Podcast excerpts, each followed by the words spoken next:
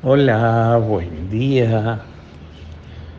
Cuando era chico, eh, siempre cuando hacíamos alguna lección mal, nos hacían repetir la lección. San Ignacio en su método insiste muchas veces que cuando una meditación no estaba, sentíamos que no estaba bien hecha o había cosas que profundizar, había que volver a hacer, volver sobre el tema. La iglesia hace lo mismo, y vuelve sobre el Magnificat. Ayer veíamos la visitación, hoy en el Evangelio de Lucas 1.46-56 leemos el Magnificat.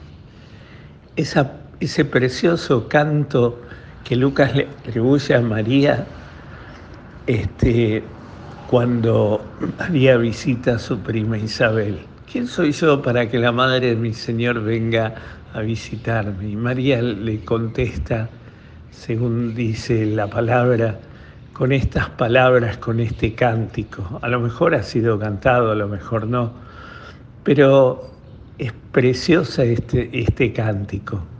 Y es precioso, yo creo que la clave es para comprenderlo, este, eh, está dada en que María no se pone como centro de atención, no se pone ella como centro, sino que pone en su vida, está centrada en la obra de Dios, en lo que Dios hace en su vida.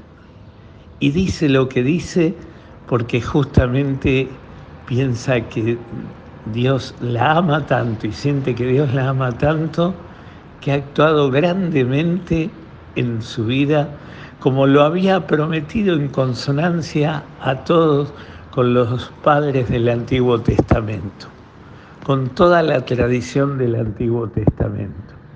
Ella siente que, y es, de hecho es así, ella siente que Dios ha colmado de bienes su vida y ha manifestado su amor, todo el amor por el mundo en su propia vida.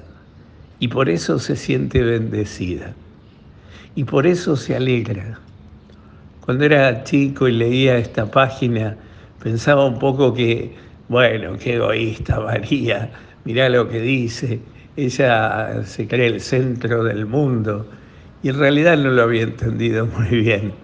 En realidad lo que canta María es la obra de Dios en su vida. Reconoce ese amor de Dios en su vida y la lleva a cantar con toda alegría del mundo y a confiar plenamente en Dios porque Él ha actuado en su vida. Quizás la lección para nosotros sea ese ejercicio que yo les proponía quizás ayer o antes de ayer, no recuerdo, es que también nosotros debiéramos reconocer en nuestra propia vida la obra de Dios. La salvación es fruto de esa comunión entre el hombre que pone lo mejor de sí, como dice, yo puse mi esfuerzo, yo puse mi afán, tú Jesús pusiste lo demás. Y en ese poner eh, Dios de Dios, quizás nosotros por egoísmo, por por sentirnos autores de nuestra propia salvación, por nuestro propio esfuerzo, por lo que nos toca sufrir en cada momento, por lo que sea, eh, priorizamos siempre nuestra propia, nuestra propio esfuerzo y nuestra propia tarea. Y en esto hay que reconocerle siempre que somos gracias al amor que Dios nos tiene no es nuestro, no a nosotros, sino el amor que Él nos tiene y que nos amó primero. Como dice el Papa, nos, nos primerea Él siempre a cada uno de nosotros. Entonces, hoy un ejercicio muy lindo es tomar el Magnífica y volverlo a rezar tranquilamente, despaciosamente. Muchos de nosotros los rezamos todos los días porque en las vísperas rezamos el Magnificat, en la, en la oración de la Legión de María se reza el Magnificat y en tantos momentos de espiritualidad fuerte aparece el Magnificat. Pero en realidad, hoy para nuestra meditación, yo lo que sugiero, y quizás preparando ya como un pequeño examen de conciencia para reconciliarnos esta Navidad, sería muy lindo poder escuchar las palabras de Dios, el actuar de Dios en nuestra vida. Y sería muy lindo abrir el corazón a escuchar a Dios. Sería muy lindo eh, reconocer la obra de Dios en nuestra propia vida. Porque claro, nosotros reconocemos lo que nosotros hacemos, reconocemos nuestro esfuerzo y lo que ponemos a diario. Pero ¿cuánto le reconocemos a Dios lo que Él nos ha hecho? ¿Cuánto le agradecemos?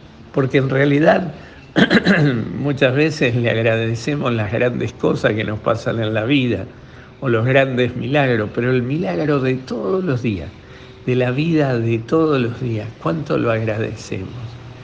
Revisemos un poquito hoy el actuar de Dios en nuestra vida y con María y como María, también nosotros cantemos el Magnificat, alegrándonos por ese actuar de Dios en nuestra vida. Que el Señor hoy te conceda un maravilloso día un día fabuloso, lleno de la dulce espera de Jesús, te llene de su gracia y te dé su paz en el nombre del Padre, del Hijo y del Espíritu Santo. Amén.